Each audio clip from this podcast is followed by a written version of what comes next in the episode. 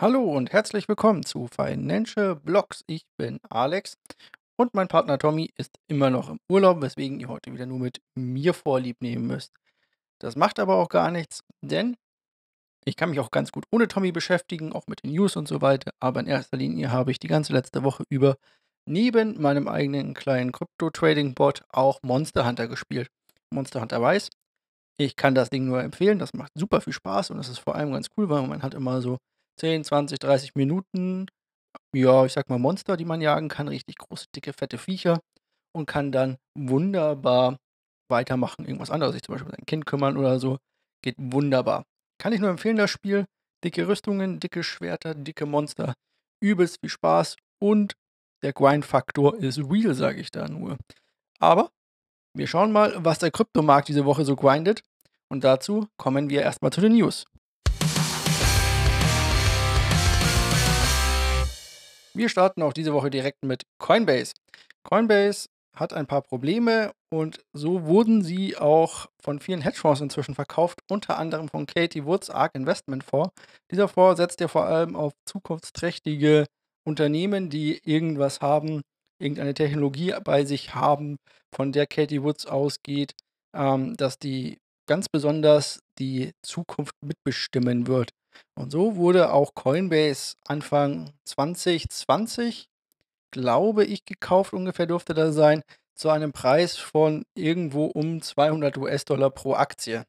Das ist ein gutes Stückchen, denn, wie es jetzt rauskam, hat ARK Invest Coinbase verkauft und dort ähm, das Ganze für 52 US-Dollar verkauft. Also ein dickes, fettes Minus gemacht. Das freigewordene Kapital haben sie genommen, um im Shopify zu gehen. Das ist ein anderes, ähm, ein anderes Wachstumsunternehmen, das sehr große Probleme hat derzeit. Aber darum soll es nicht gehen. Es geht darum, Coinbase äh, hat immer mehr Probleme, unter anderem ja auch, dass sie von der SEC äh, unter die Lupe genommen werden, ob sie denn ähm, Securities verkaufen, also nicht erlaubte Wertpapiere. Das ist ernst zu nehmen und spielt auch immer weiter oder hilft natürlich nicht äh, dabei, den FAT zu bekämpfen, den die Leute dort oder den Coinbase hier generiert. Äh, ich sage es immer nochmal, better safe than sorry, nehmt eure Sachen runter von Coinbase, stort sie in einer anderen Börse oder auf einer anderen Wallet oder irgendwas in der Art und Weise und wartet den ganzen Sturm einmal ab. Kleine Nachricht hier aus dem Off von mir. Äh, ARK Investment hat Coinbase nicht 2020 das erste Mal gekauft, sondern 2021. Das wollte ich nochmal klarstellen. Und nun geht es weiter mit den News. So hat zum Beispiel auch Goldman Sachs letzte Woche ähm, Coinbase gedowntradet, also den Stock von Coinbase, von Hold to Sell, was natürlich auch kein gutes Licht darauf weiterwirft. Also hier stehen harte Zeiten für Coinbase vor und all deren, die diese Aktie noch haben, wünsche ich viel Glück dabei. Und wir machen direkt weiter natürlich mit einer schönen News, die genau in dieselbe Kerbe reinschlägt. Und zwar Voyager Digital. Wir hatten über Voyager berichtet. Voyager hat offiziell Insolvenz angemeldet und ist jetzt in einem Insolvenzverfahren drin und hat das erste Angebot oder hat ein Angebot von FTX abgelehnt, die ja angeboten haben, Voyager zu übernehmen. Dabei ging es quasi darum, dass FTX und Alameda Research einen Plan vorgelegt haben, wie Voyager-Kunden möglicherweise vorzeitig ausgezahlt werden könnten, noch vor Abschluss des Insolvenzverfahrens. In einer Erklärung aber bezeichnet Voyager den Plan bestenfalls als höchst irreführend und argumentiert, dass die Art des Vorschlags den von der Krypto-Broker-Firma initiierten Bieterprozess abwürgen würde. Voyager sagt, dass der Plan von FTX ein niedrigeres Angebot ist, das den Wert für seine Kunden nicht maximiert. Also wird zumindest dieses Angebot hier abgelehnt und Voyager erst einmal nicht von FTX übernommen. Oder Alameda Research, die gehören beide Sam Bankman, von daher alles gut.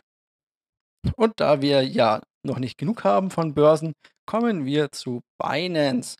Und dort hatten wir auch berichtet, dass die Philippinen, dort gibt es einen Think Tank, jetzt fragt mich bitte nicht, was der für eine Aufgabe da drüben hat, aber dieser Think Tank hat äh, schon vor ein paar Wochen Bemühungen unternommen, Binance im Lande zu verbieten. Und zwar sagen die, naja, ihr seid gar nicht hier, habt gar kein offizielles Büro hier, bei euch arbeiten oder hier arbeiten nur ein paar ähm, Leute im Support und ihr habt gar keine offiziellen Lizenzen und so weiter.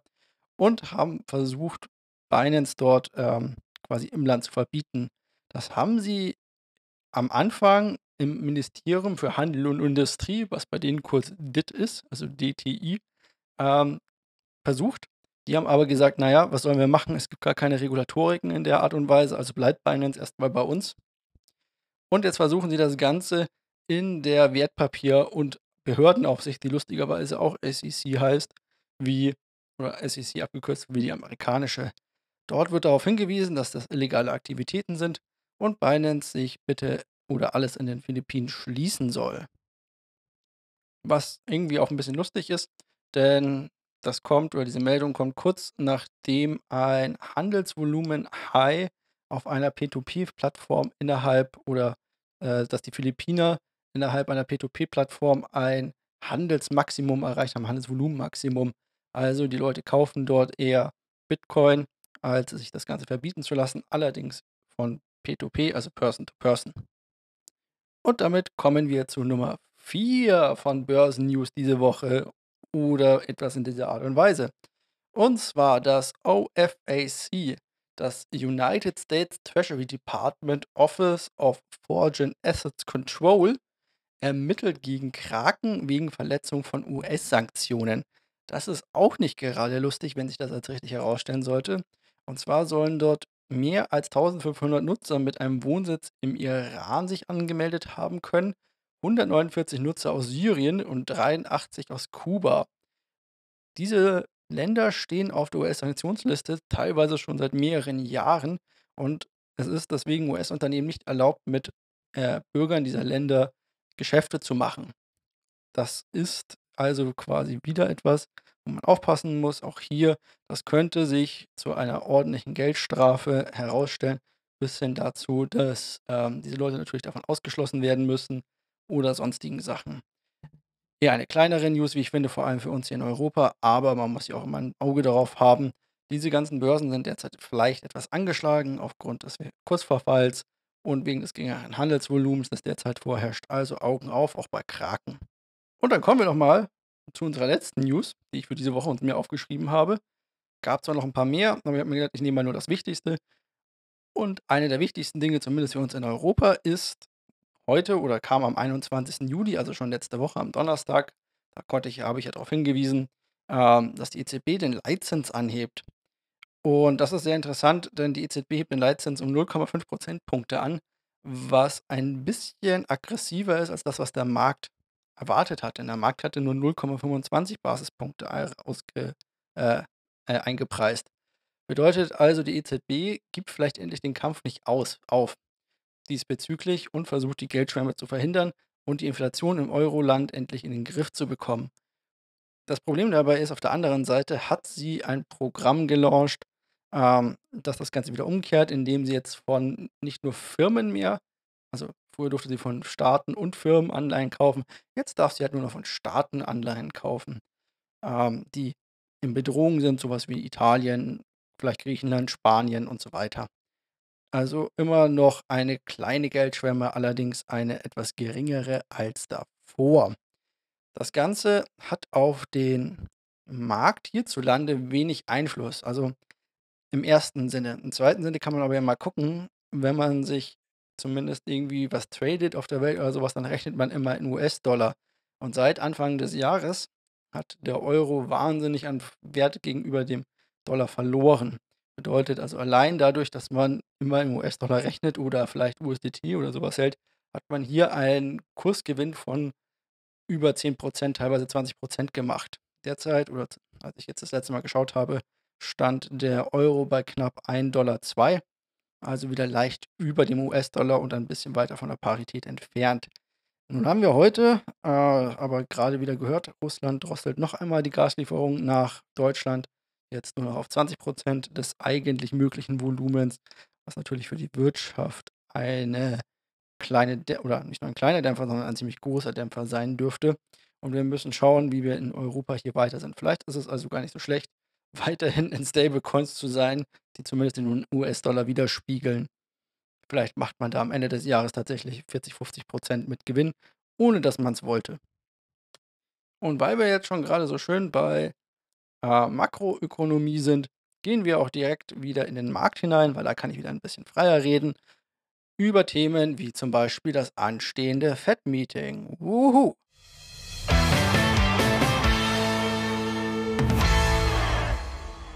Alle warten auf das Fed-Meeting, das heute am 27. um 20 Uhr stattfindet. Das heißt, ihr werdet schon wissen, wie die Ergebnisse sind, wenn der Podcast rauskommt. Ich nehme ihn jetzt vier Stunden circa vor dem, nein, fast drei Stunden vor dem Meeting auf. Was bedeutet, ich kann noch nicht darauf reagieren. Die allgemeine Annahme sind aber 75 Basispunkte. Im Prinzip lief es immer so jetzt vor den letzten Meetings ab, dass der Kurs erst leicht runtergegangen ist, dann während des Meetings nur ein ganz kleines bisschen nach oben ist, also so einen kleinen Schwung nach oben, aber dann während des Meetings schon wieder stark abgefallen ist und ein bis zwei Tage später zu einer kleinen Rallye nach oben hin angesetzt hat. Mal schauen, ob das diesmal wieder so ist. 75 Basispunkte sind aber die zentrale Annahme hier. Also die Fed wird, die, wird angenommen, äh, den Leitzins um 75 Basispunkte anheben. Das könnte sich wieder mal einmal schlecht für alle Kryptowährungen herausstellen, wenn das wieder passieren würde. Allerdings sollten all diese Informationen schon längst im Markt mit eingepreist sein und niemanden weiter überraschen. Wichtig auch noch vielleicht als Information, es werden bei diesem Event heute eigentlich keine Daten für die Zukunft veröffentlicht. Also man spricht da von Dots für die Zukunft. Das heißt, man erfährt nicht, ähm, wie im nächsten oder beim nächsten Meeting gehandelt wird oder im übernächsten Meeting oder so. Also es wird keine Zeitaussicht geben. Der ganze Markt ist aber auch schon die ganze Woche über etwas angespannt. Am Montag ist Snap um 30% einmal abgeschmiert, was an schlechten Daten lag, was nicht verzeiht wird in dieser Zeit, weil das Geld auch teuer ist. Das heißt, man kann sich nicht einfach über Wasser halten mit gediener Kohle. Aber auch Leute wie Google, also Alphabet, bleiben hinter den Erwartungen zurück, denn wir sind mitten in der Berichtssaison.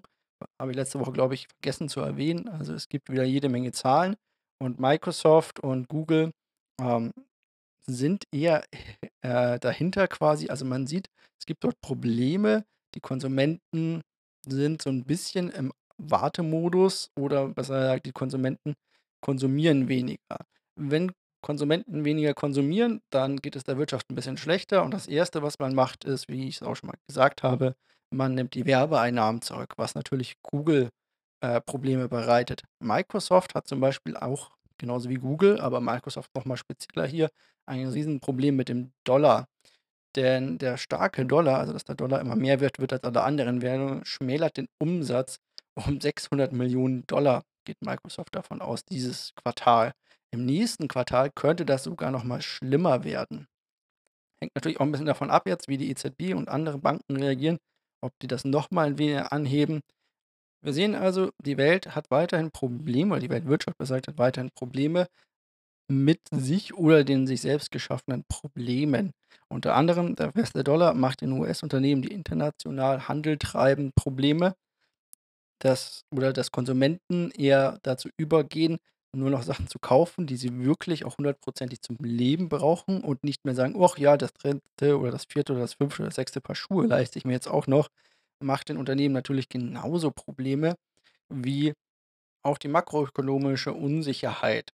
Du wirst in Deutschland wahrscheinlich dir erst einmal gerade nicht das hunderte Paar Schuhe kaufen von Adidas oder Nike, wenn du im Winter nicht mal weißt, wie du, äh, deine Gasrechnung bezahlen kannst, also ob du frieren musst oder nicht.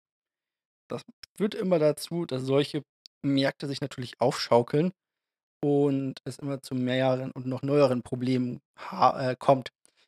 Die Sache ist die, deswegen geht der Markt jetzt auch schon wieder davon wieder aus, dass die Probleme so groß sind und die Inflation jetzt so weit zurücklaufen wird aufgrund des immer kleiner werdenden Nachfrage, ähm, dass im nächsten Jahr die Fed wieder dazu genötigt sein wird, die Leitzinsen wieder zu senken. Und das wird jetzt auch schon mal mit eingepreist, weswegen solche Werte wie Amazon oder Google nicht ganz so hart abgestraft werden, sondern man denkt, naja gut, in sechs Monaten oder sowas beginnt bei denen wieder die Rallye und die steigen wieder, weil sie günstig an Geld kommen und dann geht das Wachstum volle Kanne wieder voran. Das würde dann diesen Kreislauf aus Inflation, Leitzinserhöhung, Deflation oder Rezession besser gesagt und wieder neuen Inflation und so weiter wieder neu starten. Wir sehen also, es bleibt spannend. Ich habe mal in mein oder in das Podcast-Portfolio geguckt und habe mich dazu entschieden, diese Woche Avex zu kaufen. Die sind ordentlich bei uns im Minus in dem ganzen Portfolio und sind jetzt die Woche auch nicht unübermäßig gestiegen mit minus 17,24%. Das heißt, hier kann ich auch wieder schön rein investieren mit einem guten Gewissen. Insgesamt ist der Markt die Woche ziemlich abgefallen. Auf die 30 Tage sieht das Ganze gar nicht oder bei den meisten Coins gar nicht so extrem aus. Dort sind viele noch immer im Minus oder also nicht viele im Minus, nur leicht im Minus, bis viele sind im 30-Tages-Chart im Plus. Aber auf die Woche gesehen haben viele wieder ziemliche Gewinne abgeben müssen von dieser kleinen Zwischenrallye, die wir hatten und liegen jetzt wieder bei so 19 bis 10% im Minus oder 5% im Minus. Gewinner der Woche ist damit Ethereum Classic, die mit dem Merge von Ethereum immer mal wieder ein bisschen Aufwind bekommen, weil unter anderem auch Miner und so weiter die Lager wechseln und jetzt dort eher anfangen. Wie sieht jetzt mein Spielplan für diese Woche aus oder auch für heute Abend? Ich bin eigentlich so gut wie nicht im Markt investiert, außer mit den üblichen Positionen, die ich habe, meine Long-Time-Position von Bitcoin äh, und dem Krypto-Portfolio. Ansonsten bleibe ich, was kurzfristige Shorts ist, erstmal raus und gucke mir an, wie das Fed-Meeting sich auf den Kryptomarkt auswirkt.